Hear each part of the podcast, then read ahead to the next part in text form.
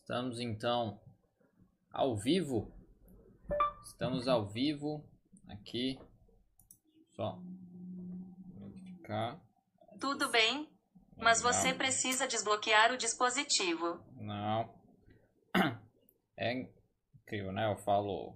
Quando eu, não, Então, quando eu falo com, com o Google, ele não responde. Aí, quando eu estou fazendo coisa nada a ver, ele responde. Deixa eu só. Bom, pessoal, bom dia. É, bom dia. Hoje, né, continuando esse, esse quadro aqui no canal do Falco Responde, onde eu respondo as dúvidas do pessoal da nossa comunidade. Na quinta-feira são as dúvidas do, de estudantes de psicologia e profissionais né, da área, terapeutas de uma maneira geral e tudo mais. Se você tem uma dúvida que você gostaria que eu respondesse nesse quadro, toda quarta-feira no canal do YouTube, então se você não for inscrito no canal, se inscreva, tá? Então se inscreva. Eu faço uma postagem escrita, onde tem lá a data daquela quarta-feira. E você comenta nessa postagem, eu colho depois a sua dúvida, separo para ver se é para profissional, se é para público geral. E aí respondo para profissionais na, na quinta-feira e para o público geral no sábado, tá certo? Ao mesmo tempo, se você for seguidor lá do nosso Instagram, que é aqui, ó, Terapia Cognitiva Online, eu faço dois stories, um direcionado para profissionais e outro direcionado para o público em geral. Aí funciona da mesma maneira, eu colho as perguntas depois e aí eu faço o para profissionais na quinta-feira e o geral no sábado, tá certo? Então essas são as dúvidas de você ter a sua dúvida respondida aqui. E aí se sobra tempo eu respondo as dúvidas do pessoal ao vivo, tá certo? Normalmente sobra um pouquinho de tempo e eu acabo respondendo as dúvidas. Então, lembrando, se você não for inscrito no canal, se inscreva, dê um gostei no vídeo também, que ajuda bastante a gente. E lembrando também que às 10h30 foi lançado um novo vídeo, né, no canal, que toda quinta-feira tem vídeo novo no canal. E o vídeo novo dessa semana é os princípios da terapia cognitivo comportamental, parte 1, os 10 princípios. Eu vou até colocar aqui já no chat o link para vocês depois acessarem lá e ajudar a gente a, né, mostrar para o YouTube que você gosta, se você mantém no YouTube, que a gente trouxe você até aqui e você se manteve no YouTube. Então vamos à primeira pergunta já. Primeira dúvida é: a TCC trabalha com exercícios, trabalha com exercícios e algumas técnicas. A TCC trabalha com exercícios e algumas técnicas se utilizam de recursos como papel e caneta, com a colaboração do paciente. Como adaptá-los ao atendimento online? Olha, essa é uma boa pergunta, né? Que realmente algumas pessoas podem ter essa dúvida, né? De tipo, como você vai fazer o atendimento online se você muitas vezes está ali, ali durante o atendimento clínico, né? O presencial, você às vezes precisa escrever, fazer desenhos, coisas nesse sentido. E mostrar para o paciente como fazer, às vezes ajudar ele também a escrever aquilo, você ver se é como que tá e tudo mais. Como que fazer é, essa adaptação? Olha, uma das coisas que dá para você fazer, não é assim é, perfeito, né? Mas é uma, uma das coisas que dá para se fazer é utilizar o compartilhamento, por exemplo, de, do, de é, documentos do Google, tá? Então, seja uma planilha, por exemplo, se você vai fazer é uma lista de vantagens e desvantagens, às vezes você pode abrir lá um, um documento no Google, né? O Google Docs ou o, Google Sheets, né? Que seria o planilha, por exemplo. Colocar lá, montar uma tabela, é, vantagem e desvantagem, e vocês dois estão acessando aquilo. Então, ao mesmo tempo, você pode é, ver, você não precisa nem compartilhar a tela, porque os dois estariam vendo a mesma coisa. Então, os dois entram no link e podem fazer ali ao mesmo tempo, né? Enquanto estão é, conversando ali, né, na, no chat, é, eles, né, em vídeo, eles também estão fazendo isso. Então, isso é uma opção, por exemplo, tá? Na questão de você, às vezes você vai escrever, né? Escrever textos, escrever é, nem vantagem e desvantagem, uma resposta ao pensamento, todas essas questões, você pode utilizar essa questão do Google Docs que eu acho que ajuda bastante. Quanto a desenhos, né, desenhos, aí envolve você às vezes compartilhar a sua tela, né, deve ter aplicativos também que você compartilha alguma coisa e dê, dê para desenhar. Mas é, uma coisa que você pode fazer é compartilhar a tela, né, e aí você tá no, no Paint, né, sei lá, no Microsoft Paint, algum programa assim que faça desenhos, aí você compartilha a sua tela e você desenha com o mouse. Não é o ideal, né? Mas é uma alternativa que você possa, pode usar, né? Que você pode utilizar. Outra alternativa também, se for nesse caso de desenhos, por exemplo, é você é, montar isso antes, tipo vários, que às vezes você utiliza bastante, né?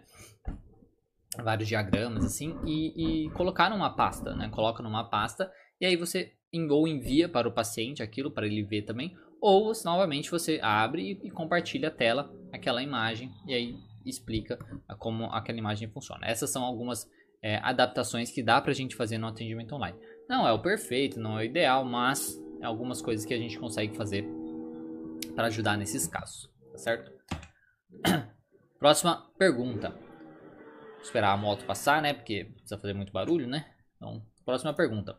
O paciente é muito tímido, antissocial, tem baixa autoestima e consta um histórico de bullying na escola. Ele apresenta muita resistência à terapia, desenvolveu uma couraça quase impenetrável e já frequentou diversos psicólogos sem sucesso. Sinto que ele precise de um impulso, um empurrão em intervenções maiores, inclusive com métodos menos ortodoxos, para sair desse quadro de intensa apatia. O que você sugere nesse caso? Já teve pacientes assim? Quais metodologias utilizar nesse, nesses casos? Então, no caso, ele apresenta muita resistência, desenvolveu uma coraça quase impenetrável e já frequentou diversos psicólogos sem sucesso. Ele precisa de um impulso, um empurrão, intervenções maiores. Olha, uma coisa que você pode fazer é ser mais direto com esse paciente, tá? Porque na TCC mesmo, né, a gente tem que entender que a gente pode fazer adaptações.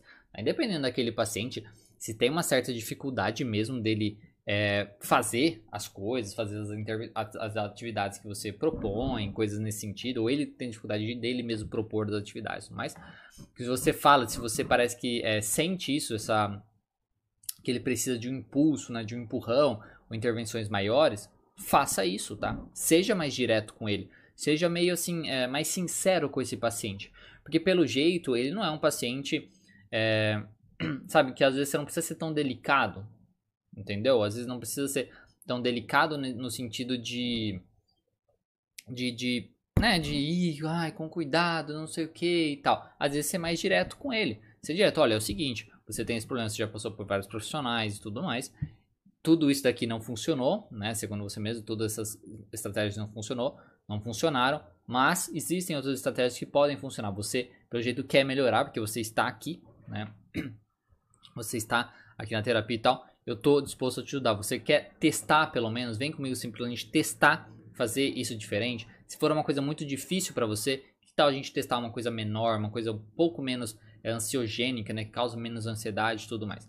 Então, eu diria assim, conversa mesmo, sabe? Com o paciente. Realmente, é, seja bem franco com esse paciente. Eu acho que é a melhor coisa que você pode fazer para tentar estimular ele a ter o comportamento necessário para a sua é, melhora, tá? Já tive pacientes mais difíceis assim e foi justamente isso que eu fiz, tá? Então, justamente de conversar, ser mais franco, ser direto, explicar qual é que é, né?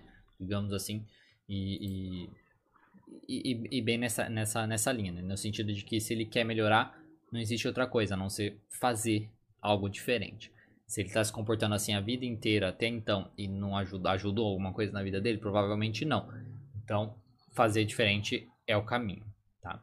E aí ver se ele já tentou fazer diferente, é ver como foi esse diferente que ele tentou fazer, se realmente foi diferente, será que teve alguma coisa que impediu de ser da melhor maneira possível, coisas assim. Próxima pergunta: O que fazer quando o paciente tem certas fobias sociais e o psicólogo encaminha para atividades como yoga, dança e teatro, por exemplo, mas que por outro lado o psicólogo deixa de fazer a sua parte, o seu trabalho dentro do consultório, vindo a se acomodar? Como é que fica nessa situação? É, não, não sei se essa, essa dúvida talvez tenha sido para o público geral, né? Mas, enfim. O que fazer quando o paciente tem certas fobias sociais? O psicólogo caminha para certas atividades como yoga, dança e teatro, que é uma coisa muito viável, né? Porque estimular aí as relações sociais. Mas por outro lado, o psicólogo deixa de fazer a sua parte, o seu trabalho dentro do consultório. É como você não deixou uma coisa muito que, que o psicólogo no caso se acomoda, né? Você falou. É, não é muito específico o que você falou, né? Tipo, se, o que, que é o psicólogo se acomodar, né? O que que o, qual parte o psicólogo não está fazendo, né? Tipo, é, meio é, muito geral isso, né? Assim, ah, o psicólogo não faz a sua parte, mas que parte você espera que o psicólogo faça, né? Ele, tipo, ele fez a parte ali da questão, orientou na questão do yoga e tal, é, o que, que ele não está fazendo, né? Eu não sei, às vezes é uma interpretação, interpretação sua, né, como paciente, se o, que o psicólogo não faz nada, às vezes ele faz, então Se você não é mais específico, fica difícil de saber o que, tanto o que é que acontece, né? Seja também é, o que fazer nessa situação. Então, desculpa não poder te ajudar com isso. Próxima pergunta. Você trabalha com exercício e algumas técnicas. É. Ah, só tinha essas, essas daqui mesmo. Deixa eu só ver. Era uma, duas, três. Ah, só, só três mesmo. Então vamos às perguntas agora do Instagram. As perguntas do Instagram, que aí já são várias. Né? Vamos lá, as perguntas do Instagram. Isso. Devemos aplicar a avaliação de depressão e ansiedade para todos os pacientes? Se você está se referindo principalmente aí aos inventários Beck, né, os inventários Beck, é, da, da, avaliação de, de ansiedade, avaliação de depressão e tudo mais, é, não, tá? Você, um que eles são desfavoráveis e tudo mais, algumas pessoas podem até falar, não, mas você pode utilizar porque é, para fim é, de pesquisa, para fim clínico e tal, você pode utilizar. É, mas o conselho fala que não pode, que vai ser coisa de ética. É, é tão confuso e tão chato essas coisas, mas enfim. Se você está se referindo a esses inventários, não, você não precisa aplicar em todas as sessões, tá certo? Você pode aplicar em todas as sessões, né? Assim, se, vamos supor que está permitido, né? Você pode aplicar em todas as sessões, é uma coisa sua, você pode fazer isso.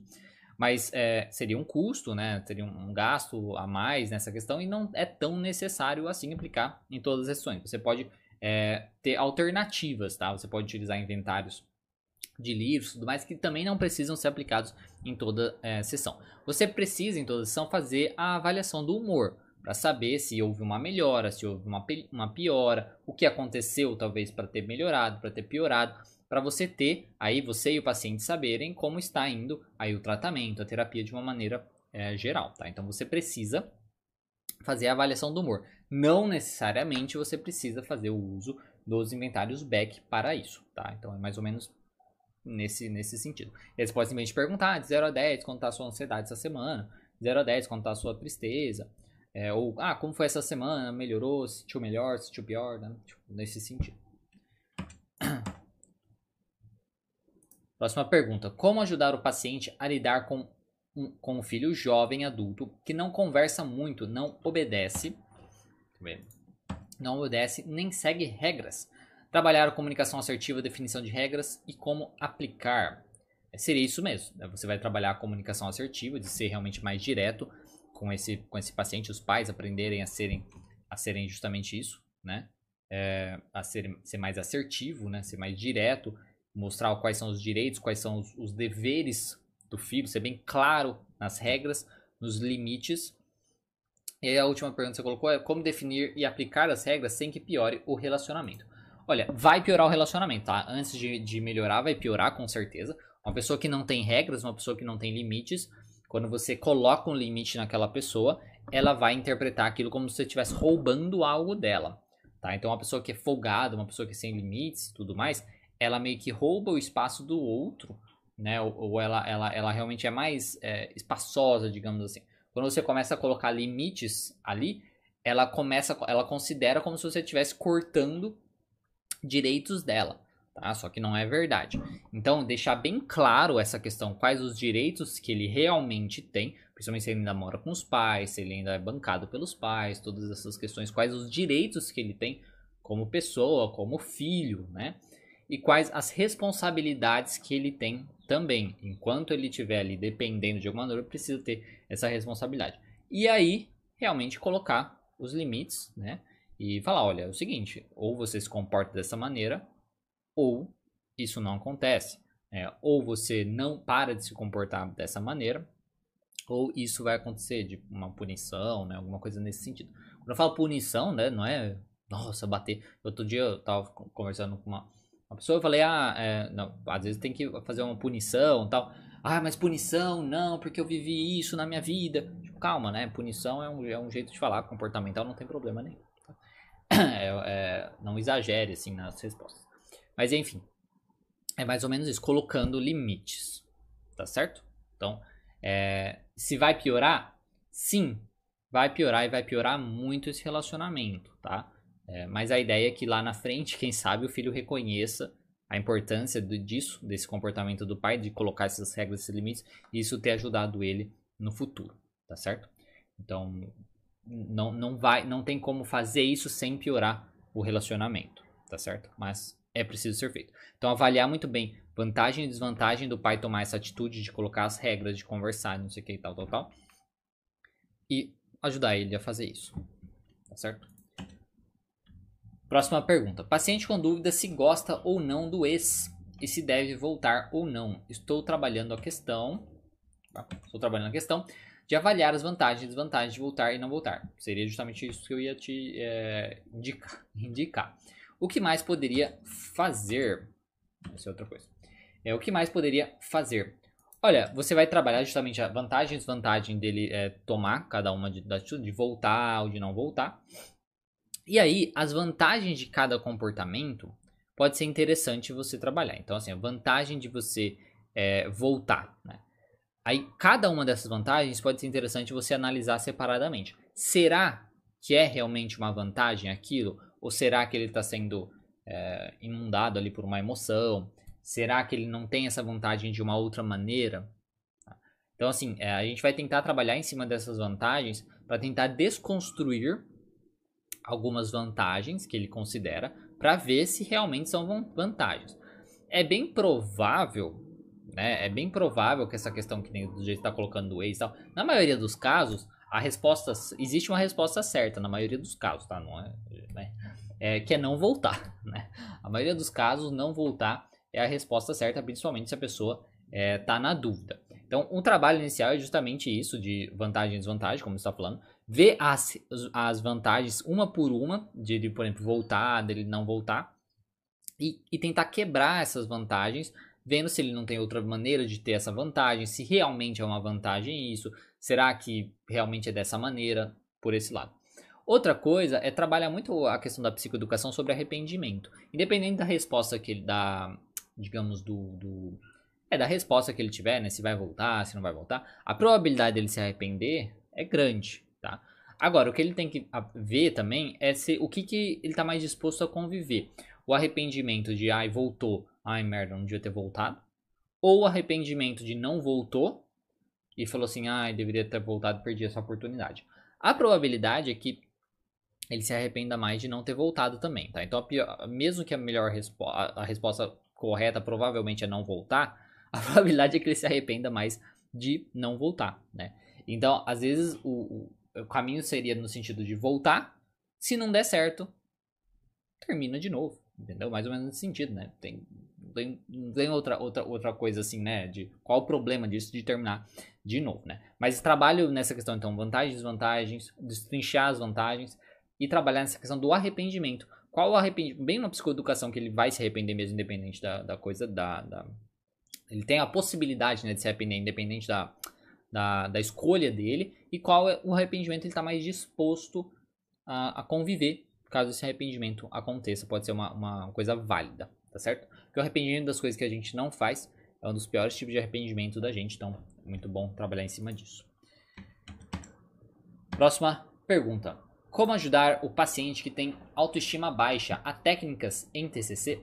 Olha, não existe uma técnica específica para autoestima baixa. Não sei, podem ter profissionais que desenvolvam técnicas assim, ah, para autoestima você pode fazer isso e tal, mas não vai ter nada específico, porque a, as técnicas de TCC, é, como eu sempre falo, a maioria delas são variações das técnicas básicas, que é o questionamento socrático, né, que é o questionamento socrático, que é o, o, as exposições, os experimentos comportamentais, dramatizações e tudo mais. Então, a maioria das técnicas da TCC são variações disso. Então, você conhecendo essas técnicas muito bem, você conhecendo o paciente, você conhecendo a teoria da TCC, você vai adaptando. Mas como ajudar o paciente que tem baixa autoestima? Primeiramente, você tem que se identificar, é, precisa saber qual é essa baixa autoestima. Uma baixa autoestima de aparência, uma baixa autoestima de capacidade, né? Eu sou uma pessoa incapaz, não consigo fazer as coisas tudo mais. E aí você vai ter que ajudar o paciente a perceber, você e ele perceber a veracidade disso, tá? Porque ele vai ter uma visão sobre ele, é, sou feio, é, não, não consigo fazer tal coisa e tal. Aí você precisa ver a veracidade disso. Será que é verdade?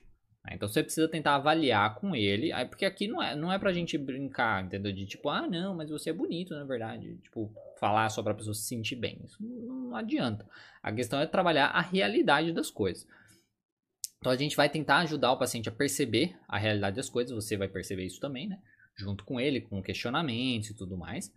E aí, depois que a gente sabe, sabe então qual é a verdade, a gente vai comparar essa verdade com o que ele pensa.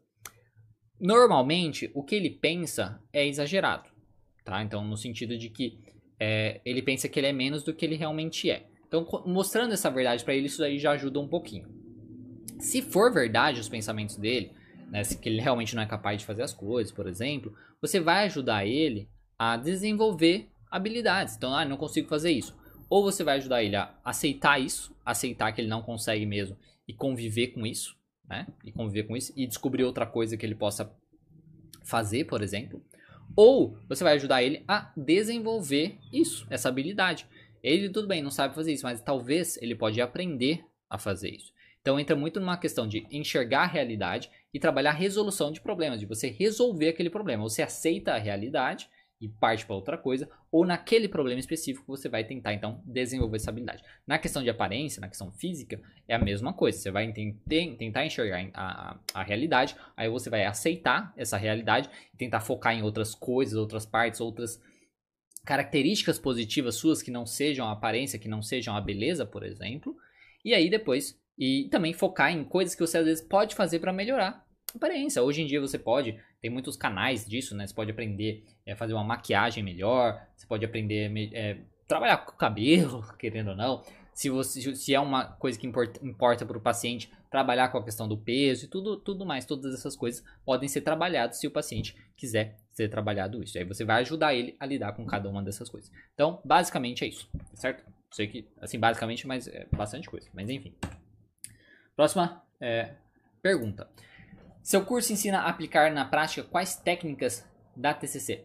Olha, o meu curso, basicamente, ele fala é, principalmente das técnicas, opa, das técnicas é, principais, como eu comentei, né? A gente vai falar, eu falo bastante da reestruturação cognitiva, resolução de problemas e aceitação. Então, eu falo sobre assertividade, eu falo sobre mindfulness, eu falo sobre o questionamento socrático, sobre os experimentos comportamentais, as exposições. Tá? Então, falo bastante sobre essas técnicas. É o que eu mais falo, cartão de enfrentamento, essas coisas. E aí tem outras técnicas que eu acabo comentando, mas não é uma coisa tão mais profunda, como por exemplo a psicoeducação, a técnica de relaxamento, que mais? É, imagens mentais, eu tô, eu tô, olhando aqui, tá? Eu tô lendo aqui.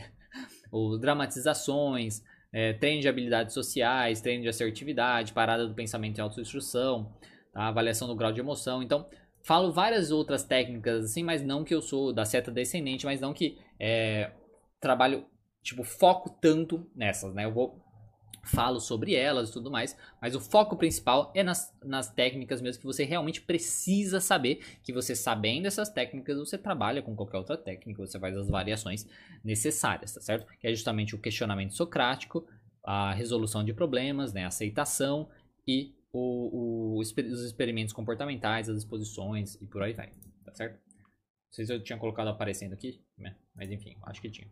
A próxima pergunta, então. Onde guardar o. Lembrando também, se você se interessa pelo meu curso, quiser conhecer o curso, na descrição aqui tem lá um link para você poder conhecer o curso, tá certo? Onde guardar, onde guardar os registros de atendimentos, gavetas com chaves, armários. Sim, você tem que guardar em algum armário, em algum ficheiro, né? Ficheiro, fichário, ficheiro, fichário, enfim, fichário, não sei. Com chave, gaveta, né? É, gaveta, armário, enfim, qualquer coisa que seja protegido com chave. Ou você pode, dependendo de onde, se você fizer digital, você pode guardar também é, digital. Aí você pode guardar às vezes num pendrive ou numa pasta protegida, alguma coisa é, nesse sentido, tá? Então existem variações, assim, vai depender de você o que você é, prefere, o que é mais é, fácil para você. O problema de guardar um negócio físico é que vai acumulando e tal, aí você tem que ficar guardando, porque você só pode eliminar aquilo daqui 5 anos. Então é uma coisa é, que vai acumulando demais, né? Pode guardar os registros de atendimentos em casa é e nessa pandemia, pois, nos, pois é, por conta dos atendimentos online. Olha, não saberia dizer sobre isso, tá? É uma, é uma pergunta muito interessante que talvez pode ser é, bacana você dar uma, uma questionada para o Conselho de Psicologia sobre isso, né? O que, que eles orientam a respeito disso, porque é uma situação assim, normalmente não pode, tá? Normalmente não pode, você tem que realmente guardar é, no local onde você trabalha, né? Para você ter. Porque o atendimento online já vai ser digital, né? As coisas. Então, no local que você trabalha e tal, e com chave, que nem toda essa proteção. Pensando nessa questão de, que nem até mesmo proteção com chave, às vezes você pode guardar em casa e proteger com chave, se você tiver essa possibilidade, né? Mas eu não saberia dizer. Né? É uma, uma, uma, uma coisa muito única que a gente está vivendo, né? Muito diferente isso que a gente está vivendo, né? Então, é, não saberia dizer, tá? Eu não quero falar assim, é, e depois não é, daí o conselho fala, você falou errado. Então, per pergunte para o conselho, eles são as melhores pessoas para te uh, falarem isso. O que eu diria para você adaptar para online, tá? Os pacientes, por exemplo, é, os pacientes que, que eu tenho presencial, mas que foram para online por conta da pandemia, eu comecei a fazer, da, tipo, daqui para frente, né? Dali para frente, uh, os, os registros online, tá? Registros online. Então, aí fica salvo, fica salvo é, no computador, né? Não online, eu falo é, registro no computador. Então, aí não tem esse problema, tá? Porque daí fica salvo numa pasta específica e tal, protegida. Então, aí não tem justamente é, esse problema. Essa foi a adaptação que eu fiz. Então, as pastas ainda ficam é, no consultório, ainda atendo lá no consultório, até mesmo online eu atendo no consultório, mas algumas vezes que eu preciso atender em casa, eu faço no computador mesmo e não tem problema nenhum. E aí fica muito mais prático dessa maneira. Essa é uma alternativa também. Você meio que adaptar os pacientes que são presenciais e foram para o online, você começar a fazer online, digitado e tal, e aí depois, quando passar e tal, às vezes você imprime, coloca dentro da pasta, aí você vê como você faz, ou continua só digital, né? Aí você vê como você faz. Próxima pergunta. O psicólogo precisa declarar os valores que recebe ao governo, imposto de renda? Sim, né? Qualquer trabalho você precisa declarar, né? Imposto de renda. É, nós somos, nós, nós somos, nós temos que pagar tudo, né? Nós não somos donos de nada e, e, e não tem jeito. Então a gente é, tem que declarar sim os, valores que a gente recebe e tal. Eu não sei é, como funciona é, se você tipo é por você mesmo, sabe? Não sei como fazer, porque daí é, é a declaração que você faz.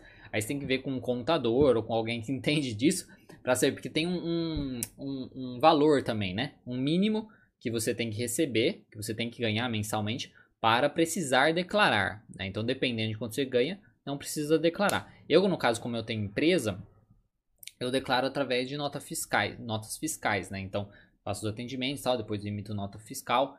Então, é assim que eu acabo fazendo a, a, a declaração. Mas, como eu disse, vai, vai variar, entendeu? Se a pessoa tem empresa, se ela não tem empresa e o quanto que ela ganha, todas essas questões, tá certo? Mas sim, é, precisa, né? Próxima pergunta. É, posso atender de forma gratuita em um projeto social da igreja do que precisa? CRP, autorização.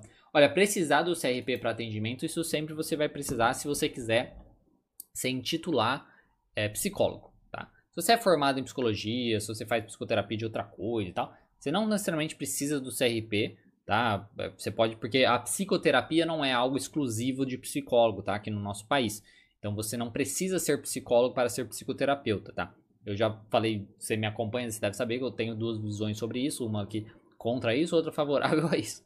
Então é uma, é uma questão assim de. É, você não vai poder simplesmente falar, sou psicólogo. Para ser psicólogo, você precisa ter o CRP ativo, tá? Para se intitular psicólogo para ser psicoterapeuta, não. Então, assim, para ser psicólogo, fazer atendimento de forma gratuita na igreja, pode, você vai fazer, você vai precisar do CRP com certeza. Autorização, acho que vai precisar da autorização da igreja, né, no caso. Não acho que vai ser, é, que precisa de uma autorização do CRP, uma coisa maior, assim, nesse sentido, tá certo? Então, assim, é, porque seria uma coisa muito benéfica, você estaria ajudando muita gente. Poxa, um tempo atrás tinha gente fazendo atendimento gratuito é, publicamente, assim, na, em, em, praças, né? Atendimento psicanalítico, assim, em praças, por exemplo, tal.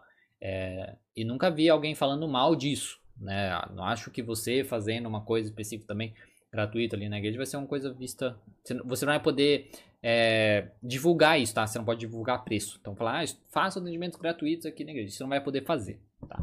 Mas é, ali na igreja falar assim, ó, oh, não sei o que, você pode vir aqui, vai ter atendimento e é gratuito e tal, e não tem problema. Se tiver um problema, pelo amor de Deus, vamos trocar esse conselho nosso querido de psicologia, tá? E pelo amor de Deus, votem na próxima eleição, que fica a mesmas pessoas para sempre. Mas eu imagino que não tem problema nenhum. E qualquer dúvida, pergunte para eles, manda uma mensagem para eles. Próxima pergunta: Como trabalhar o medo e não aceitação da morte com pacientes? Olha, me... no caso, o medo da morte, a não aceitação que a morte existe e tal. É muita psicoeducação, né? Porque como é uma coisa que não é, é, palpável, né? Não é uma coisa assim no nosso dia a dia. Ah, vamos ver como é a morte, não tem como a gente fazer isso. Então envolve muito uma questão realmente de, de psicoeducação, de analisar esse medo, se é um medo exagerado, de fazer uma reflexão mesmo. Tá, reflexão sobre a morte, uma reflexão do que significa essa morte, do que significa o contrário disso também, porque às vezes você valoriza a morte. Hoje, querendo ou não, muitas pessoas, é, seja por conta da religião, seja por qualquer coisa assim, valorizam muito a morte, valorizam muito. Eles vivem em prol do, do, da morte. Então, tipo assim, eu vou fazer as coisas aqui porque eu vou morrer, né? Tipo, eu vou morrer é, e aí eu vou pro céu, enfim, coisas nesse sentido. Então, valorizam muito a morte.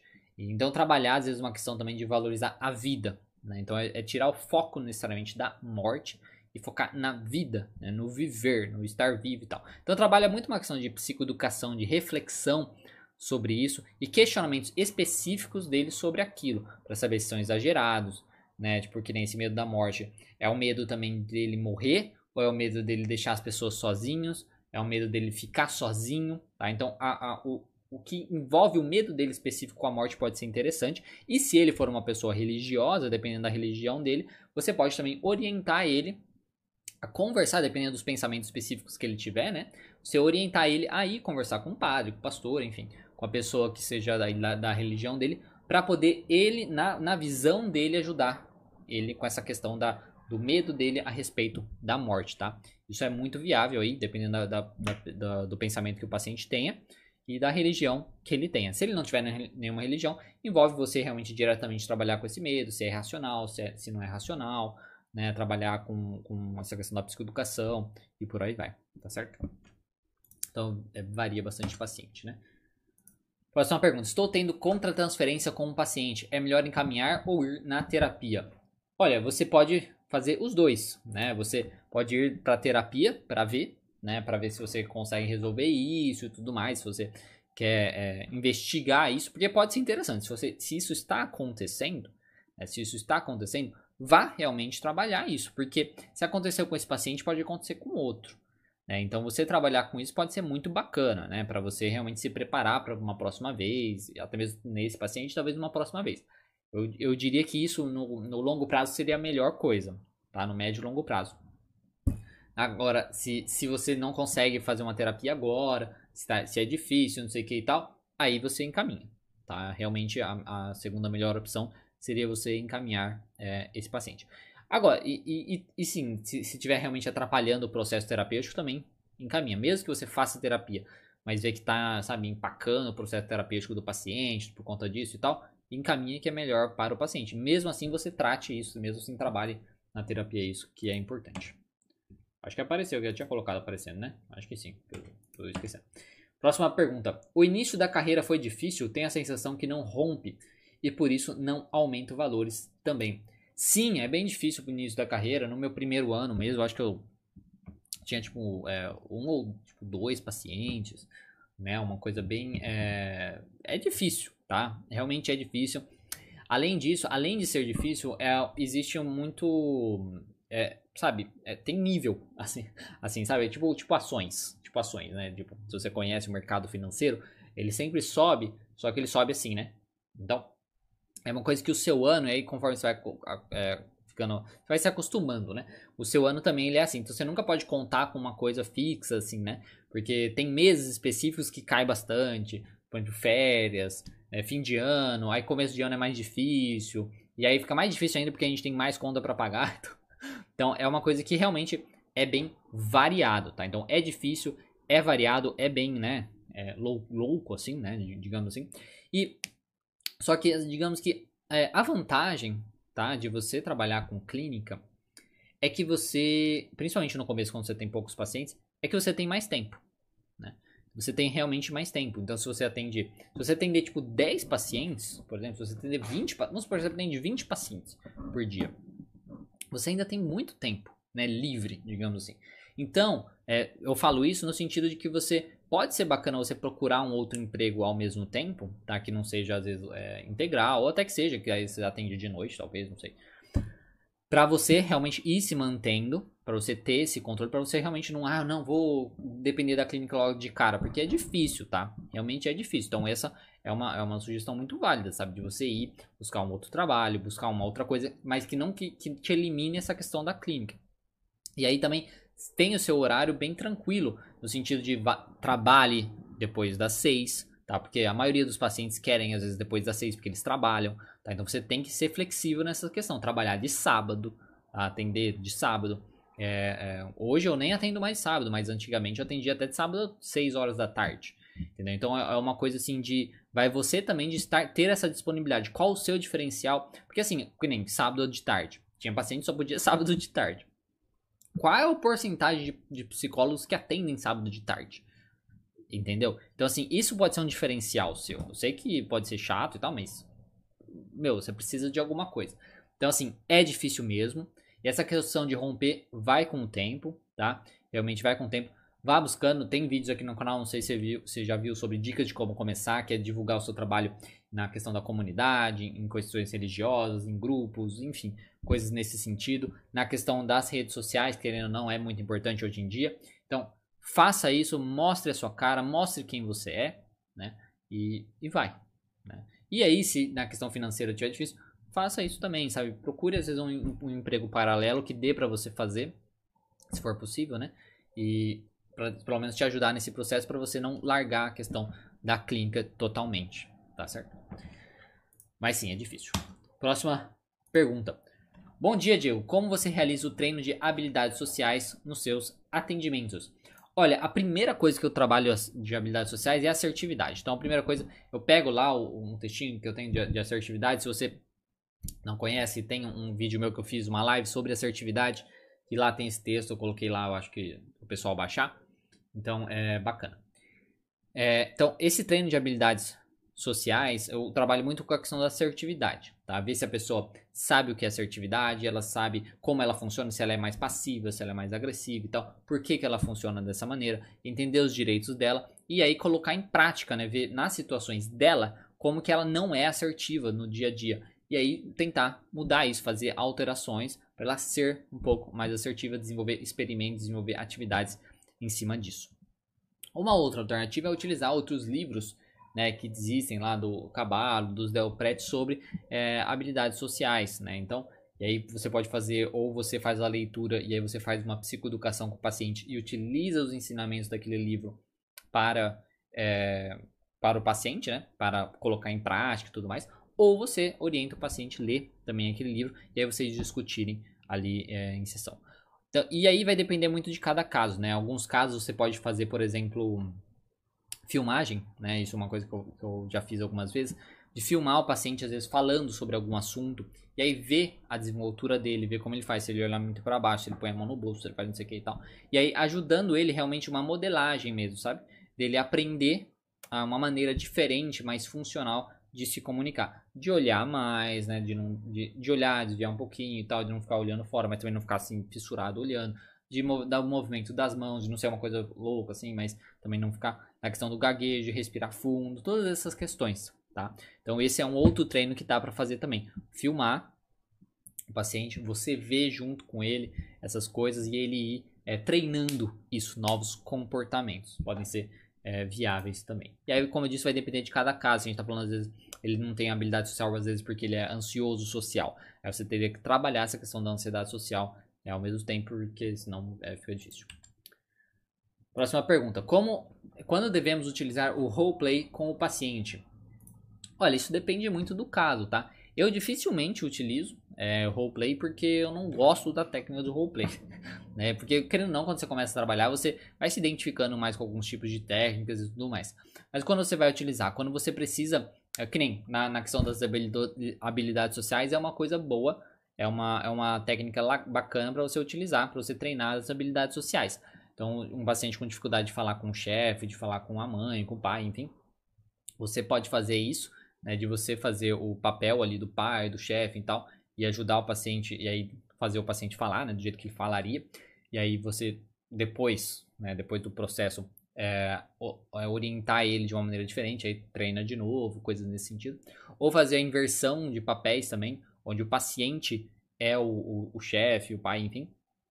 E aí você é o paciente. E aí, nesse comportamento, o paciente ele vai é, se comportar da maneira que ele acha que o chefe, pai e tal vai se comportar. E aí você já consegue descobrir, por exemplo, pensamentos disfuncionais que ele tem a respeito daquilo e tudo mais. E aí você também é, estando na, na, no papel do paciente, vai agir de uma maneira que meio que já orientando o paciente a agir daquela maneira, né? Como ele pode é, agir. Então, quando é, você deve utilizar? Quando tem uma necessidade de demonstrar para o paciente algum comportamento mais funcional, ou também quando você quer trabalhar, tentar enxergar os pensamentos disfuncionais do paciente em aquela, naquela determinada é, situação. Então, você quer é, enxergar o pensamento disfuncional do paciente naquela situação que vocês estão ali fazendo a dramatização, e aí você vai ajudar ele a questionar sobre isso é, depois. Ou você vai quer também treinar o paciente numa maneira diferente de lidar com a situação, tá certo? Isso são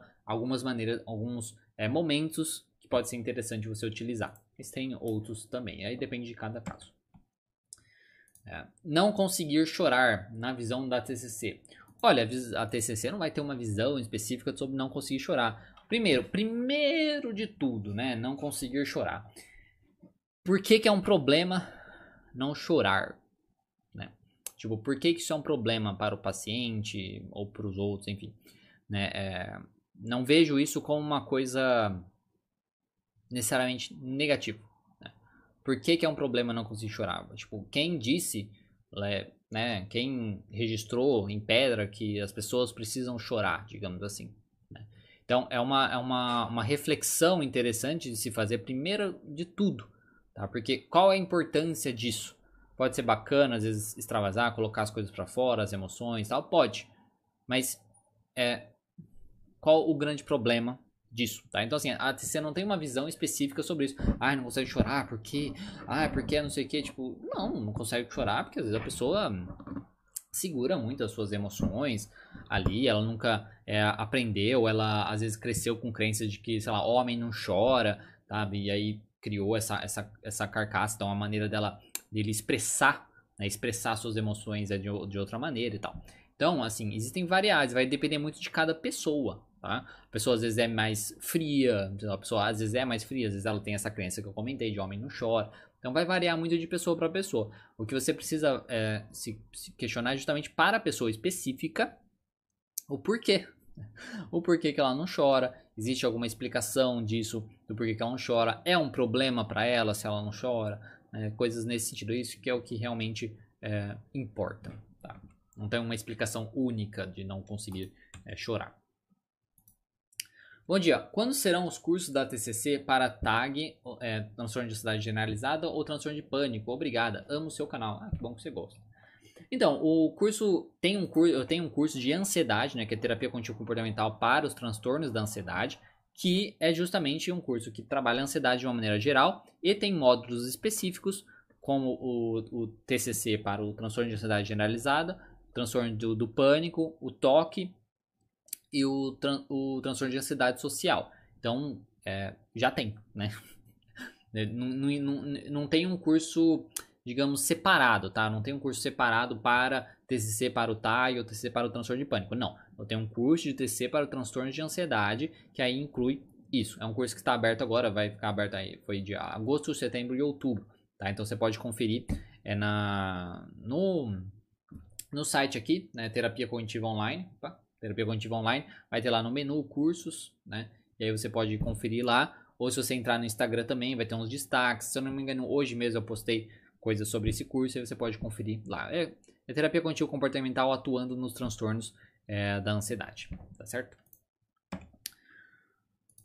Próxima pergunta. Só quero pedir uma mensagem, apoio, uma dica ou dica. Estou começando a atender estágio. Olha, a dica que eu diria é comece Entenda que é difícil mesmo, no sentido da, sabe, de, do incômodo e tudo mais, mas vá com calma, tá? Então é comece e vá com calma.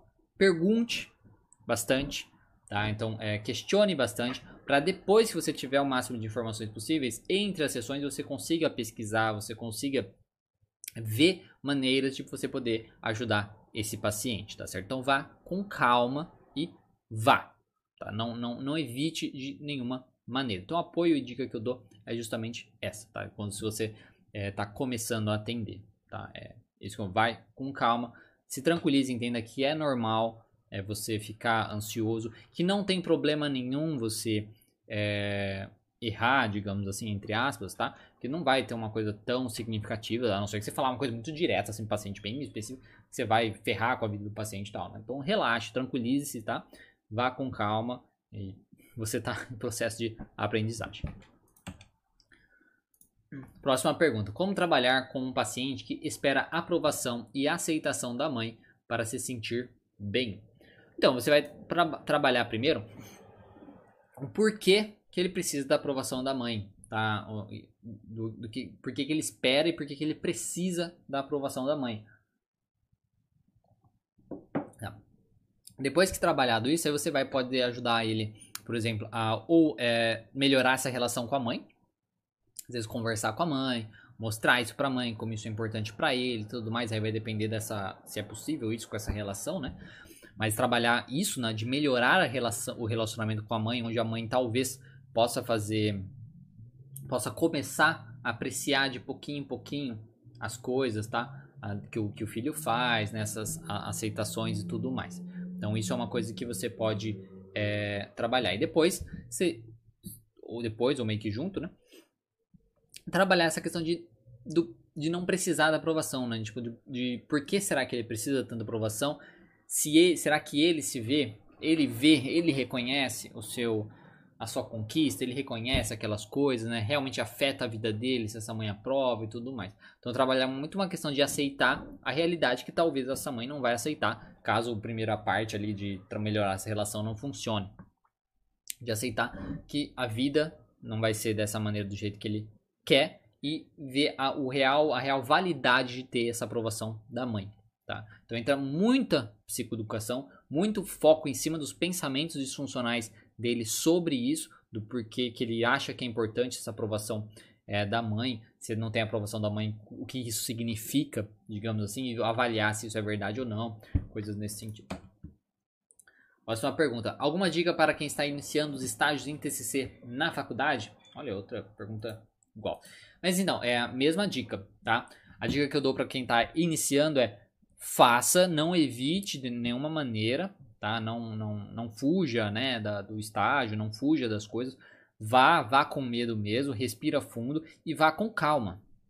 Vá com calma, se tranquilize, entenda que você, sabe, vai, se você for com calma, se você for tranquilo, se você questionar de uma maneira bem tranquila, né, é, geral assim para o, o, o, paciente, você não vai cometer nada assim significativamente negativo, tá, para aquele, é, para aquele paciente. E aí com, conforme você vai, depois que você tem vários dados, fora da sessão você vai e pesquise. Pesquise mesmo, vai buscar artigo científico, vai buscar livros, vai buscar coisas para tentar ajudar naquele paciente específico. Ou converse com o professor, né? No caso vai ter a supervisão, imagino, né? Aí vai ter a supervisão e você vê o que o, o, que o professor te orienta, né? A respeito é, disso, tá? Então, o que eu diria é isso, vá com calma, tá? Não precisa ter pressa, você não precisa resolver o problema do paciente na primeira sessão, tá? Questione bastante e vá. Tá? Próxima pergunta. O que muda no atendimento online com a TCC? É, que nem eu respondi lá sobre a questão do, do na pergunta de antes, né, sobre o que fazer diferente, que às vezes tem registro e tudo mais. É isso que muda, tá? O atendimento de uma maneira geral é o mesmo, né? Você vai estar tá falando com o paciente, você vai estar tá orientando, você vai estar tá psicoeducando, você vai fazer a avaliação de humor, você vai fazer do mesmo jeito que você faz toda a estrutura do processo, tá? Da terapia contínua comportamental, você vai fazer. A única diferença é aquela coisa de você não ter o, o, a aproximação, né? O contato físico e tal. E não vai ter essa questão do, do, do, registro ali, de você às vezes fazer algumas atividades e tal. E aí você vai ter que fazer essas adaptações que nem eu comentei no começo, na pergunta lá das adaptações de, de, de, você escrever alguma coisa, de você montar alguma estratégia e coisa nesse sentido, tá? Então o que muda é isso, tá? Tirando isso, é igual, tá? O que muda é isso, tirando isso é a mesma coisa, a mesma coisa que você vai fazer lá na, no trabalho né, é, presencial, você vai fazer é, no digital, tá? Não tem nenhuma diferença significativa. Próxima pergunta. Dica para quem está iniciando os atendimentos. É a mesma dica que eu já dei. Olha, três, perguntas, três perguntas iguais. Então, dica para quem. Pra, tá todo mundo começando agora, né? Eu acho que voltou as aulas, né? Certo? Voltaram as aulas. Voltaram as aulas, o pessoal deve estar começando o estágio. Então, a dica é, é a mesma dica, tá certo? Comece, não evite, não fuja. Comece devagar, tá? Comece devagar. Questione bastante e vá pesquisar depois. E se tranquilize quanto à questão do seu o real, digamos, é, impacto negativo que você pode ter é, na vida do paciente ali naqueles primeiros 50 minutos que você vai ter com ele. Tá? Se tranquilize, como eu disse, desde que você não faça algo muito escrachado, assim, sabe, muito forte, assim, né, pra pessoa falar uma coisa, né, eu não vou falar aqui para o YouTube não, não, achar ruim do vídeo. Aí vocês estão entendendo, uma pessoa, sei lá, com, com ideações, ideações, né, ideações S, que não pode nem falar a palavra, por exemplo, é, não falar direto pra pessoa fazer isso, sabe? Uma coisa nesse sentido. Então não. não né? Se você não fizer coisas absurdas assim, fique tranquilo, tá certo? Esse é o que eu diria para você. Faz essa pergunta. Olá, Diego, como a TC trabalha com os devaneios excessivos? É, maladaptive é, daydreaming. Obrigadas. Olha, como vai trabalhar com devaneios excessivos? Primeiro vai tentar enxergar o que causa esses devaneios excessivos. Normalmente, uma coisa que pode causar esse devaneio às vezes é o ócio. A pessoa às vezes não fazer muita coisa, não ter muita atividade para fazer, não ter uma rotina e tudo mais. Então, uma das coisas que pode ajudar é a pessoa ter uma rotina. Ela ter uma rotina, ela fazer aquela rotina, ela desenvolver aquela rotina e vai coloca em prática, não ficar parada para não dar tempo daqueles pensamentos aparecerem. Ao mesmo tempo, é, trabalhar isso, tipo, coisas específicas que às vezes ativam esse pensamento. Por exemplo, é, ouvir música, é, começar a ver um filme, enfim, às vezes tem algumas coisas que podem ativar esses pensamentos. E aí tentar evitar fazer tanto uso dessas coisas também pode ser uma coisa viável. Como eu disse, vai depender muito de cada pessoa como fazer isso. Então, desenvolver uma rotina pode ajudar nessa questão da pessoa ter mais atividades para fazer, então ela vai ter foco mais naquelas atividades, vai diminuir a, a probabilidade dela viajar tanto, né? Ao mesmo tempo que você vai conseguir perceber coisas, gatilhos, coisas que acontecem que ativam o, o, o, o devaneio excessivo. Uma outra coisa bacana que eu faço também é de registrar, registrar semanalmente uma média, uma média de quanto a pessoa gastou mais ou menos fazendo, tendo os devaneios dela. Isso é bacana porque a gente vai vendo semanalmente como melhorou e tudo mais. Isso é muito bom para a pessoa é, se manter mais confiante, entendendo que aquilo está funcionando, que está ajudando ela e tudo mais, tá certo? E, e, antes de tudo isso também, eu acho que a questão de vantagem e desvantagem de daquele comportamento, porque porque tem um benefício, a pessoa se sente bem fazendo aquilo. Então entender a vantagem daquilo e, e aí volta, que nem eu falei antes, de destrinchar essas vantagens, se realmente são vantagens, será que as desvantagens não são maiores, coisas nesse sentido, para estimular a pessoa a também fugir disso. E uma outra técnica que dá para utilizar é o mindfulness, tá? Que é porque o mindfulness, principalmente o mindfulness de pensamento, ele ajuda você perceber que você está é, desfocando né, do que você está fazendo, então focando em pensamentos e tal, perceber que isso está acontecendo e voltar o foco no que você está fazendo. Então, nessa questão dos devaneios, ele pode ajudar bastante também. Então, um treino de meditação, de mindfulness, pode ser bacana, pode ajudar. Próxima pergunta: Como iniciar uma terapia de grupo na TCC? Olha, não sei exatamente porque eu não trabalho com grupo. Tá? Existem livros de TCC focando em terapia é, em grupo. É, tem uns livros que eu coloco até aqui no Terapia Cognitiva Online, tem lá livros de TCC. Se eu não me engano, tem livros de grupo lá. Aí você pode dar uma olhada. Na questão de como iniciar a terapia em grupo, eu não saberia é, dizer, porque normalmente terapia em grupo tem um foco, né, tem um objetivo e tudo mais. Tá? Eu penso muito numa questão de você jogar, às vezes, uma situação, é, uma situação, jogar alguma coisa e ver como cada um interpreta aquela situação. Isso pode ajudar, por exemplo, a ver, cada um ver que pessoas podem ter pensamentos diferentes sobre uma mesma situação, né? Às vezes uma pessoa, você citar o comportamento de uma pessoa também e ver como cada um interpreta o comportamento daquela pessoa, tá?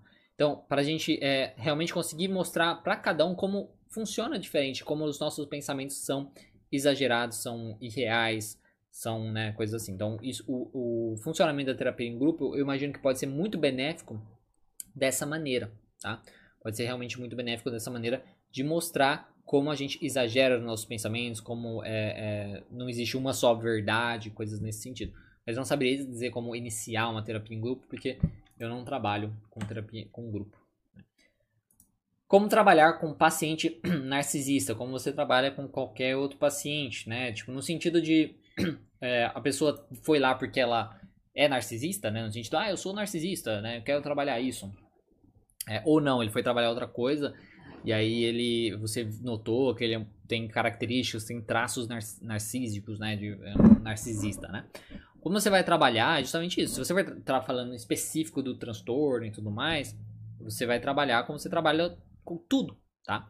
Como a pessoa se comporta, qual pensamento, aliás, como ela se comporta de maneira disfuncional, então qual o comportamento disfuncional que ela tem, que ela gostaria de melhorar, o pensamento que ela tem, que gera, que, que permite é, ela ter esse comportamento disfuncional, e explicar para ela por que esse comportamento disfuncional é disfuncional, por que, é ruim e tudo mais. E aí você vai questionar esses pensamentos dela que permitem essas coisas. Então, o trabalho é o mesmo, tá? O trabalho é justamente o mesmo. E aí é ser bem sincero, é bem franco e não deixar, tomar muito cuidado para a pessoa não levar você ali na mão dela, realmente questionar bastante, duvidar bastante do que ela fala, do que ela traz, né? Realmente questionar. Ela traz e fala assim, não, mas será que é isso mesmo? Será que você não está exagerando? Será que você é, né, não está su supervalorizando as coisas, as coisas nesse? Você vai trabalhar da mesma maneira, tá? Você vai se adaptar simplesmente à questão do paciente. Próxima pergunta. Você usa alguma abordagem da terceira onda? Eu uso bastante o mindfulness, tá? O mindfulness é bem da terceira onda, então eu utilizo bastante o mindfulness. Como posso iniciar? Nossa, mas quantas perguntas tem ainda? Será que ter? Não sei se vai dar tempo de falar tudo. Vou tentar correr aqui para as próximas perguntas. É, como posso iniciar a primeira sessão com. Opa. Como posso iniciar a primeira sessão com o paciente? Olha, você vai iniciar a primeira sessão com o paciente questionando né, o que trouxe ele ali, então qual a queixa, qual, a, qual o, que ele, o que ele gostaria de trabalhar, qual a expectativa dele com a terapia, tá certo? Então, basicamente, a queixa dele e a expectativa dele com a terapia. E aí você vai explicar o modelo cognitivo, como funciona aquele modelo cognitivo. Você está falando de terapia cognitivo comportamental. Você vai explicar, se você for outra abordagem, você vai explicar como a sua abordagem funciona é, para ajudar naquele problema específico e como você vai trabalhar. E, e aí fazer o contrato terapêutico, quantidade de sessões, valores, essas coisas. Existe alguma anamnese específica na, para a primeira sessão? Não, não tem uma anamnese específica para a primeira sessão. Se você está falando específico também de terapia cognitivo comportamental, e tem, é, no caso, já não é na primeira sessão, já na segunda sessão, no segundo encontro, eu utilizo da, as áreas de valores da vida. No materiais aqui, se você entrar aqui a terapiacognitivaonline.com, tem uma lista de materiais gratuitos lá que você pode que você se cadastre e vai baixar esses materiais. Lá tem essas áreas de valores que é o que eu utilizo a partir da segunda sessão, que é você passar por cada área da vida do paciente e vendo basicamente é, como funciona essa área atualmente, se teve uma influência sobre o seu problema atual, tá? Se o problema atual influencia essa área também, coisas nesse sentido. Como trabalhar bulimia na TCC? Algum artigo ou livro para indicar? Realmente, esse, nesse site aqui, terapiacognitivaonline.com, vai ter lá no menu livros, tem um livro específico lá de terapia é, cognitivo comportamental para transtornos alimentares que pode te ajudar. Ao mesmo tempo, eu fiz uma live um tempo atrás de terapia cognitivo comportamental para compulsão alimentar, que, que eu trouxe artigos é, sobre transtornos alimentares, que aí pode justamente te ajudar. Então, convido você a dar uma pesquisada no meu canal, tá? Ou você entra no canal e pesquisa lá dentro, ou você pesquisa no YouTube mesmo. Terapia cognitivo comportamental para é, compulsão alimentar, ou terapia cognitivo ou é, compulsão alimentar Diego Fal, alguma coisa assim, que você vai encontrar essa live que pode ser muito bacana, pode te ajudar é, bastante, tá certo? Próxima pergunta: como aprimorar a identificação de demandas no discurso do paciente? É, não sei o que você está falando, porque as demandas do paciente vão ser trazidas é, pelo paciente, então você não vai precisar ficar buscando demandas, né? Às vezes surge, né? Às vezes ele vai estar tá falando uma coisa e você fala assim, ah, mas isso daí que você está falando, será que isso também não é uma coisa que você é, poderia ser interessante a gente trabalhar. Às vezes pode acontecer, mas isso é muito mais da escuta conforme você vai tendo é, a prática. Não tem um treino para você fazer essa, essa questão, tá? Conforme você vai atendendo vários pacientes, você percebe um padrão de comportamento onde ele às vezes tem uma demanda, mas você sabe que normalmente pessoas que têm essa demanda têm essa outra demanda aqui, você vai ficar mais atento e aí conforme vai aparecendo na fala do paciente você nota e, e fala isso para ele. Mas normalmente você não vai buscar isso, tá? Isso é uma coisa que vai é, acontecer porque a demanda vai ser trazida por esse paciente, tá? Porque eu tô falando aqui da terapia cognitivo comportamental, o paciente vai ter as metas dele, o que ele quer trabalhar, né? Então essas demandas vão surgir dessa maneira. Porque não, não tem uma definição de demanda tipo da psicanálise, coisas assim, né? Próxima pergunta. Você concorda com a teoria de, das personalidades colérica, fleumática, melancólica, etc? Não, não, não gosto muito, assim, sabe? É uma coisa bem mais antiga e tal. É, muitas pessoas gostam e tal, porque tem várias teorias da, da personalidade. Eu gosto mais da, The Big Five, que é a mais pesquisada, é a mais utilizada, é a mais é, comprovada cientificamente, assim. Eu gosto bastante dela, que é dos cinco grandes fatores. Tem vídeos meus no canal aqui, tem uma série de vídeos sobre esses cinco grandes fatores. Eu acho muito mais é, válido, muito mais interessante. Mas confesso que eu não conheço muito bem essa teoria da personalidade dos fleumáticos e tal. Sei bem pouco, tá? É, mas não gosto. Eu, né, questão de concorda, não gosto. Eu prefiro a, a, a, do The Big Five. Acho mais interessante. Você, é, olá, você poderia dar exemplos de como chegar até crenças centrais do paciente? Olha, o jeito de você chegar a crenças centrais é utilizando a flecha descendente. É a técnica da flecha descendente. Técnica da flecha descendente, mas na verdade é questionamento socrático que é questionar o pensamento. Então você vai chegar no pensamento, tá, se esse pensamento for verdade, o que ele diria sobre você? Se esse pensamento for, fosse verdade, é, o que queria acontecer? Se isso realmente acontecesse, qual o significado disso? O que, que aconteceria e coisas nesse sentido? Tá? Então, como chegar na crença do paciente? Você, através de um pensamento automático e questionando esse pensamento, tá? até você chegar numa, no que está por trás daquele pensamento. Então, por exemplo, é, vou mal na prova. Ah, se você realmente for mal na prova, o que isso, isso vai, vai significar? Ah, se eu for mal na prova, vai, eu vou, posso... É, isso, isso, isso, sendo bem direto, tá? Se eu for mal na prova, significa que eu sou incapaz, tá? Que eu sou, que eu sou irresponsável, por exemplo. Ah, se for mal na prova, significa que eu não estudei. Se você não estudou, significa o quê? Significa que eu sou incapaz, que eu sou irresponsável e tal. Isso seria, por exemplo, uma crença, tá certo? Então você vai questionando o pensamento dele.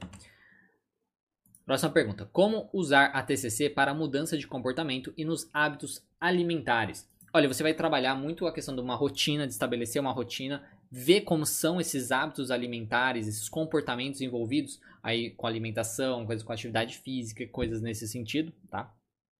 E você vai trabalhar os pensamentos envolvidos com isso, os pensamentos que fazem a pessoa ter um comportamento ruim ou que ela faz ela não ter um comportamento positivo. Aí você vai trabalhar em cima desses pensamentos, avaliar todos esses pensamentos e tentar criar obstáculos, tá? Seja obstáculos físicos, de diversas maneiras, respostas aos pensamentos, tal. criar obstáculos para que ele não tenha, para diminuir a chance dele ter comportamentos é, ruins, disfuncionais e, e tentar facilitar o uso de comportamentos mais funcionais. Na questão de hábitos alimentares, por exemplo, diminuir o acesso a, a, a, a comidas, né? a, a alimentos é, gordurosos, alimentos ruins que sejam ruins para ele, para aquele caso específico do paciente, pode ser bacana. Então você limita o acesso a essas coisas, ao mesmo tempo que você cria. É, é, facilita o uso dele de, de é, o acesso dele a alimentos mais saudáveis, mais então assim seria comprar mais alimentos saudáveis, ter ali à disposição dele, frutas, essas coisas nesse sentido. Então o trabalho muito assim de uma rotina em cima daquilo, você realmente precisa estabelecer a rotina e aí você vai observar com ele quais pensamentos impedem ele de seguir aquela rotina certinha e você vai fazer essa questão de criar obstáculos e facilitar outras coisas. Quais abordagens combinam mais com a psicologia escolar e social? Olha, não saberia dizer qual abordagem combinada, combina mais, né? Eu acho que qualquer abordagem serve para qualquer coisa. É, a TCC eu considero a melhor abordagem, né? Que é até a abordagem que eu trabalho. E ela trabalha muito bem com qualquer área é, da vida, né? Porque trazer muita questão da, da, de resolver o problema do paciente, identificar o que está acontecendo, os pensamentos envolvidos com isso, resolver aquele problema específico, isso vai ajudar na área é, é social, isso vai ajudar na área organizacional, na área escolar, em grupos, enfim, todas essas áreas, tá certo? Bom, pessoal, eram essas as perguntas, né? Passou até um pouquinho do tempo, vou ficar só mais 5 minutos, tá? Só até meio-dia e 10 para poder responder algumas dúvidas que vocês me enviaram ao vivo, tá?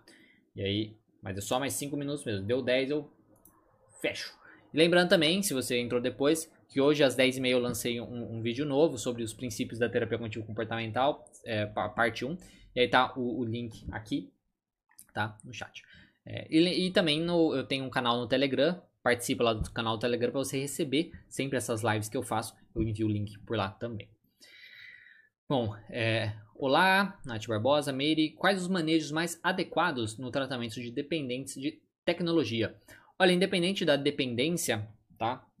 Assim como eu, como eu comentei sobre essa questão da, da, da, da comida, né? De você criar obstáculos, de você facilitar os outros comportamentos, é a mesma coisa, tá? Você vai tentar trabalhar vantagem e desvantagem dele manter aquele comportamento, vantagem e desvantagem dele ter um novo comportamento, ele precisa reconhecer isso, né? Para ter o, a motivação para ter o comportamento é, diferente. Aí você precisa dificultar um pouco o uso, né, o uso daquela, daquela tecnologia, por exemplo, você precisa dificultar isso e facilitar o uso de outras coisas mais funcionais, mais positivas. Tá certo, Meire? E aí vai depender de cada caso como fazer isso.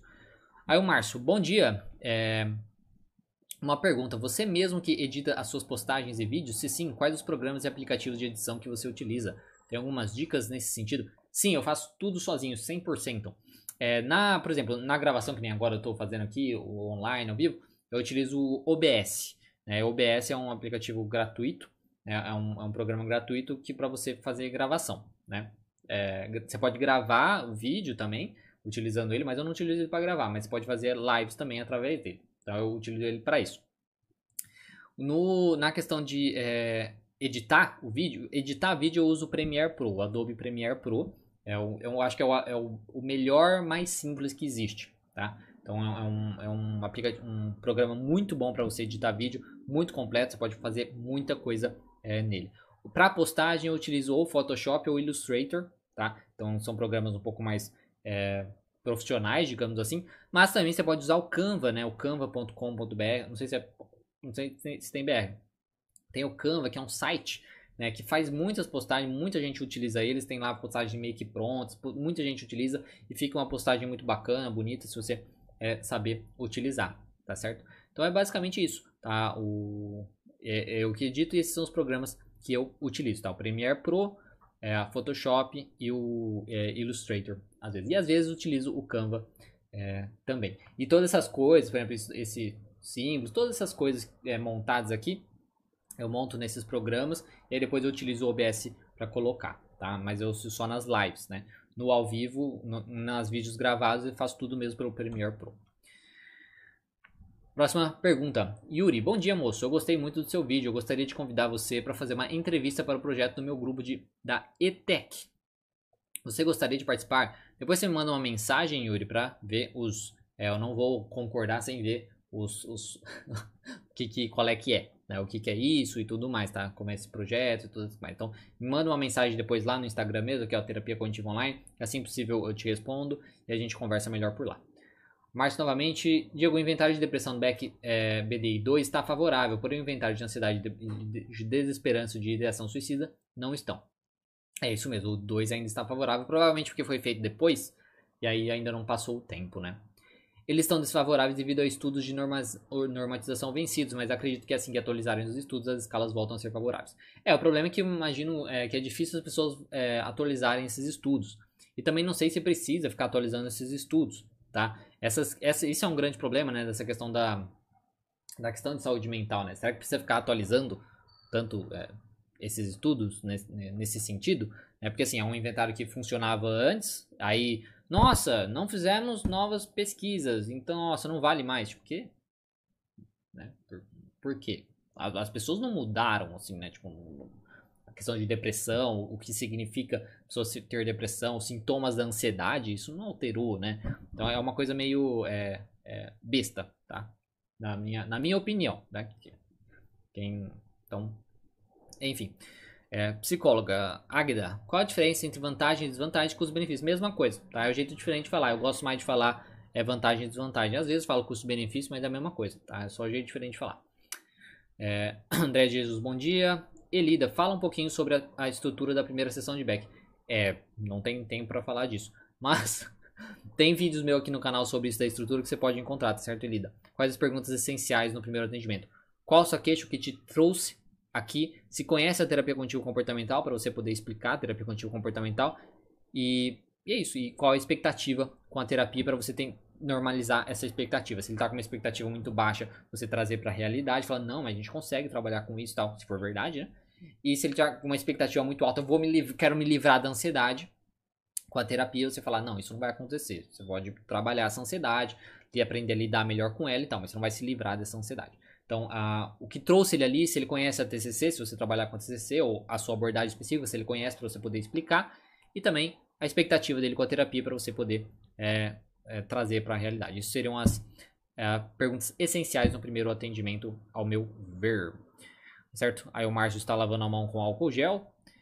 Débora, como trabalhar com paciente com transtorno de pânico? Você vai trabalhar muito. O, o transtorno de pânico tem muito a ver. Deixa eu só tirar aqui, né? Essa é a última pergunta que eu vou responder. Transtorno de pânico tem muito a ver com a interpretação que o paciente tem sobre os sintomas dele. Então você precisa identificar quais os sintomas dele, tal, qual o sintoma que ele tem que incomoda mais ele, porque alguma pessoa pode ser o coração batendo mais forte, outra pessoa vai ser a sua tontura, cabeça leve, falta de ar. Cada pessoa tem o seu. Então você vai identificar qual o, o sintoma da ansiedade mais incomoda aquele paciente e a interpretação dele daquilo. Coração batendo mais forte, ah, vou morrer. Cabeça mais leve, vou enlouquecer, vou perder o controle. Pensamento acelerado, vou perder o controle e tal. Então você identifica isso e aí você vai tentar, depois de trabalhar uma questão de questionamento e tudo mais, de ver a veracidade da possibilidade dessas coisas acontecerem, todas essas coisas, você vai expor o paciente a esses sintomas. Então a exposição no transtorno de pânico é em cima dos sintomas. Então, se é um medo, se é a questão do coração acelerado, você vai junto com o paciente ali fazer o coração dele acelerar dentro da sessão mesmo ali, ah, depois faz fora, né? Mas você ali junto com ele, para ele ter aquela sensação e ver que nada acontece, por exemplo. Tá? Claro que se a gente está falando de um paciente que é cardíaco, né, que tem problema cardíaco, você vai conversar com o médico antes, você vai ver as coisas antes, né? Não é assim, assim, mas, mas é nesse sentido, tá certo? Você vai identificar qual o sintoma principal ali para aquele paciente que incomoda tanto ele e trabalhar, fazer exposições em cima é, daquilo. Bom, pessoal, é isso. Espero que tenham gostado. Se você gostou, por favor, dê um gostei. Se você não for inscrito no canal, se inscreva. Mais de 70% das pessoas que assistem os meus vídeos não são inscritos. E lembrando também que toda é, terça e quinta tem, tem lives interessantes que, que funcionam aí para estudantes de psicologia e profissionais, tá certo? Que são lives é, na terça. Normalmente eu pego algum assunto e faço uma reflexão sobre aquele assunto e discuto com o pessoal ao vivo. Ou eu pego algum assunto também e vejo como a TCC trabalha com aquele assunto, buscando artigos científicos e tudo mais. E na quinta-feira, quando eu respondo dúvidas de profissionais, estudantes, terapeutas de uma maneira é, geral, tá certo? E aí na quarta-feira, quando eu colho essas perguntas, então acompanha aqui, se inscreve no canal, segue lá no Instagram para você ver. Então participa também do, é, eu sei que eu tô pedindo muita coisa, mas participa também do, é, do grupo no canal do Telegram para você receber essas lives também. Tá certo? Se você não conhece meu conteúdo, acesse meu site e meu curso também aqui na descrição tem lá essencialdatcc.com.br. Muito obrigado, um bom dia para vocês, um bom é, trabalho, bom estudo, boas reflexões sobre tudo que a gente discutiu aqui. E é isso. E até, a, até sábado, no caso, a gente vai ter lá a nossa é, conversa com o público em geral. E para quem é meu aluno, né, do, do prêmio, no caso, hoje tem mentoria, então até hoje à noite. Então, muito obrigado. Uma boa, é, como disse, um bom dia para vocês, bom trabalho, bons estudos e